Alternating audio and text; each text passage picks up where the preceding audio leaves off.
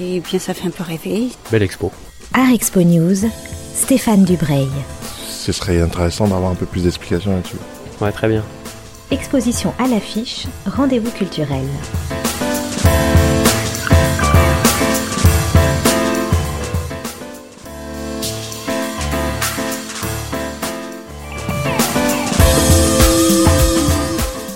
Vous avais parlé l'an dernier d'une remarquable exposition sur la naissance de la bande dessinée proposée par le musée de l'image à Épinal.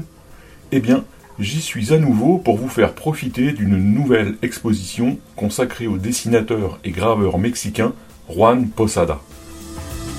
Si son nom est quasiment inconnu en France, ses images, notamment celles représentant des calaveras, des squelettes pleins de vie et d'ardeur, vous diront sûrement quelque chose. J'ai rencontré Laetitia Bianchi qui a conçu cette exposition pour en savoir plus sur cet auteur majeur, collectionné par les plus grands musées américains et japonais, admiré par les surréalistes et dont on retrouve l'influence dans certains films de Disney, mais qui a disparu de l'histoire de l'art vue d'Europe. Bonjour Laetitia, nous sommes ensemble au musée de l'image à Épinal, dans une exposition absolument extraordinaire une exposition consacrée à Posada, qui est un, dessinateur, graveur mexicain. Vous allez nous dire euh, qui est Posada.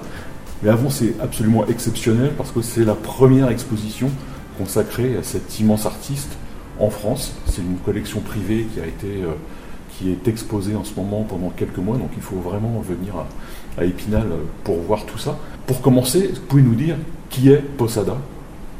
Alors, Posada, José Guadalupe Posada, c'est un artiste euh, de la fin du 19e, début du 20e siècle.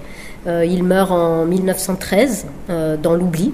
Et sa grande, le moment où il, de sa période euh, majeure où il développe un style très particulier, très avant-gardiste, c'est les années 1890. Et donc c'est un graveur euh, mexicain, graveur et dessinateur. Il a fait aussi un petit peu de lithographie, mais c'est son œuvre de gravure qui est la plus spectaculaire et importante, et une œuvre absolument majeure dans l'histoire de l'art parce qu'elle euh, elle bouleverse la représentation de la mort, non seulement du point de vue de l'histoire de l'art mexicaine, mais même mondial, on peut dire. Parce que c'est un graveur et un dessinateur qui a une grande importance dans la culture populaire mexicaine.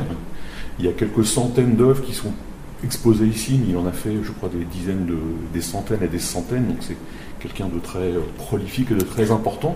Oui, c'est quelqu'un qui a été extrêmement prolifique, donc qui était, un, qui était un illustrateur qui travaillait à la commande pour la presse, c'est de l'illustration de presse, mais euh, qui en fait a, a, est allé au-delà de son genre justement. Ce n'est pas juste un illustrateur de presse. Si on regarde ses gravures, qui d'ailleurs ont très souvent été présentées hors contexte euh, par rapport aux journaux euh, qu'elles qu illustraient, euh, ça va bien au-delà. C'est presque comme des tableaux, en fait, la composition graphique, le, côté novateur, expressionniste du style, alors qu'on est dans les années 1890. En fait, il crée une œuvre picturale majeure tout en travaillant sur un support très, très humble qui, est la presse populaire à Mexico, donc dans les années 1890. Alors dans la presse populaire, on voit, il a illustré notamment des faits divers qui sont des illustrations souvent à, à mourir de rire quand on les voit après 100 ans.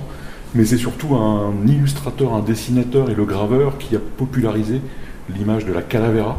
Qu'est-ce que c'est que la calavera dans la, dans la culture mexicaine alors, calavera, ça veut dire à la fois euh, le, le, squelette ou le crâne, mais c'est aussi un genre, euh, un genre à part entière, un genre euh, littéraire, on pourrait dire, mais littéraire et pictural. C'est une page qui est vendue autour de la fête des morts, alors les jours des morts, on dit au Mexique, donc autour de la Toussaint, et où il y a des petits textes humoristiques qui viennent euh, parler de quelqu'un qui peut être un homme politique euh, bien vivant. Et, et, donc, en fait, Posada, euh, sur une tradition qui existe déjà à Mexico euh, lorsque lorsqu'il crée cette œuvre extraordinaire, la tradition des calaveras existe, mais il va la renouveler, il va lui donner ses lettres de noblesse en produisant une série très homogène d'une centaine d'images euh, très spectaculaires où la mise en page est magnifique et qui est surtout bah, très drôle avec des, des, figures de Don Quichotte sous forme de squelette à cheval, de Don Juan, de femmes, de enfin il y a les, journalistes sur leur bicyclette sous forme de calaveras. Il y a vraiment un un genre donc qui existait déjà au Mexique, mais euh, que Posada euh, porte au plus haut niveau. Oui, même on peut me dire qu'il dynamite carrément le genre, puisque c'est des images de mort qui sont extrêmement vivantes, oui, extrêmement tout à fait. drôles, pleines d'énergie. On ne s'ennuie pas une seconde. Hein. Et qui ne sont pas du tout euh, ni morbides ni macabres. Ça, c'est, c'était d'ailleurs euh, le sujet de départ qui m'intéressait et que, qui est fondamental en histoire de l'art, à savoir que les danses macabres européennes telles qu'on peut les connaître, qui ont eu un grand, un grand essor euh, au 15e, 16e siècle jusqu'au 17e en France, sont des images quand même assez tristes, assez, dont le message est empreint de fatalité, mais aussi de oui, assez, et assez doloriste, on va dire, alors que Posada reprend cette, euh, reprend en partie, pas uniquement, mais reprend en partie, il s'appuie sur cette euh, tradition picturale-là qu'il connaissait, et il en fait quelque chose de, d'extrêmement joyeux, où les morts, en fait, euh, ne sont pas tristes, où ils semblent avoir une seconde vie totalement parallèle à la nôtre, où ils, euh, où ils jouissent de la vie, ils boivent, ils chantent, ils montent à cheval, ils font du vélo, et du coup ça donne des images très joyeuses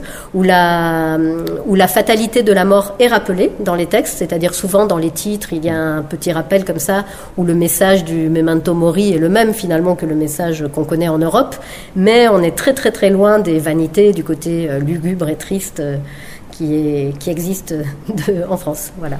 Donc Posada meurt en 1913. Oui. Il meurt complètement oublié, misérable. Vous racontiez en visitant l'exposition que seulement trois personnes suivent son cercueil et qu'ensuite son cadavre est jeté à, la fosse commune. Mais il va avoir une deuxième vie et moi je pense aussi même une troisième vie. La première résurrection, c'est avec les surréalistes français Non, c'est un petit peu avant. Alors, première résurrection, c'est dans les années 1920, donc sept ans après sa mort. C'est un jeune peintre euh, français qui est établi au Mexique, qui s'appelle Jean Charlot, et hum, qui est l'assistant de Diego Rivera. Et donc, euh, tout le milieu intellectuel très international qui vit à Mexico à l'époque, dont les figures majeures sont les très célèbres Diego Rivera et Frida Kahlo, euh, vont redécouvrir l'œuvre de Posada et de son éditeur Vanegas Arroyo. Et hum, en fait, c'est grâce à eux euh, voilà, et c'est les figures incontournables de la scène artistique mexicaine. Et en fait, dans les années 30, ils reçoivent des visites de plusieurs intellectuels du monde entier. Alors, entre eux, il y a deux personnes qui se détachent. Il y a le cinéaste russe euh, Eisenstein, qui va tourner un film au Mexique qui s'appelle Que Viva Mexico, et où il y a une très longue scène sur euh, la fête des morts, où il y a des images de Posada. Et alors, c'est un film qui n'est pas sorti de son vivant, donc ça a été peu vu, mais voilà, là, il y a vraiment un très bel hommage appuyé à Posada. Et par ailleurs, il y a André Breton qui vient au Mexique euh, en 1937 et à qui Diego Rivera fait aussi découvrir les images de Posada. Et il va en publier quelques-unes dans sa revue Minotaur. Alors, donc à l'époque, ça reste euh, vraiment quelque chose pour les happy few, les surréalistes, les amateurs euh, de cette revue surréaliste-là. C'est la première fois en tout cas qu'on voit des images de Posada en France. Après, il y en a quelques-unes qui sont montrées en 1963 lors d'une exposition sur le Mexique au Grand Palais. Et après, il est, en tout cas de, de ce côté-ci de l'Atlantique, il est vraiment réoublié. C'est quelqu'un qui avait un statut très particulier parce que hum, c'était un, enfin, c'est un dessinateur culte dans le milieu du dessin, de la gravure euh, à un niveau international. C'est quelqu'un qui est collectionné aux États-Unis, qui est dans les grands musées américains, au Japon, en Allemagne, mais qui euh, dont on savait très peu de choses sur euh, la vie et finalement qui avait été aussi, oui, qui a été oublié pendant des décennies en France. Alors au Mexique c'est différent. Disons que quand Diego Rivera donc le redécouvre dans les années 30, Ensuite, euh, en 1947, il le représente sur une grande fresque. Euh, c'est un peintre muraliste. Donc là, sa notoriété euh, grandit et continue à grandir jusqu'à 2013, qui est l'année du centenaire de sa mort, où là, il y a eu des très grandes expositions à Mexico. La bibliographie s'est étoffée. Donc voilà. Donc la reconnaissance au Mexique s'est fait progressivement tout au long du XXe siècle.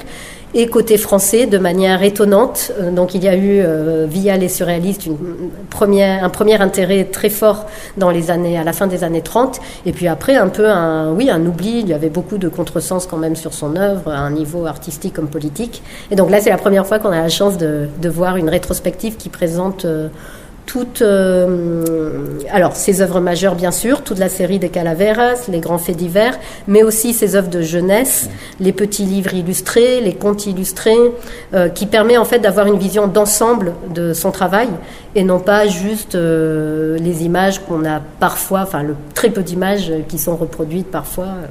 voilà. Alors moi j'ai aussi une fille, une jeune fille qui a une dizaine d'années quand j'ai vu les Calaveras de, de Posada exposés ici, j'ai immédiatement pensé au film de Disney qui se passe au Mexique, Le jour des morts, Manolo et ce genre de choses.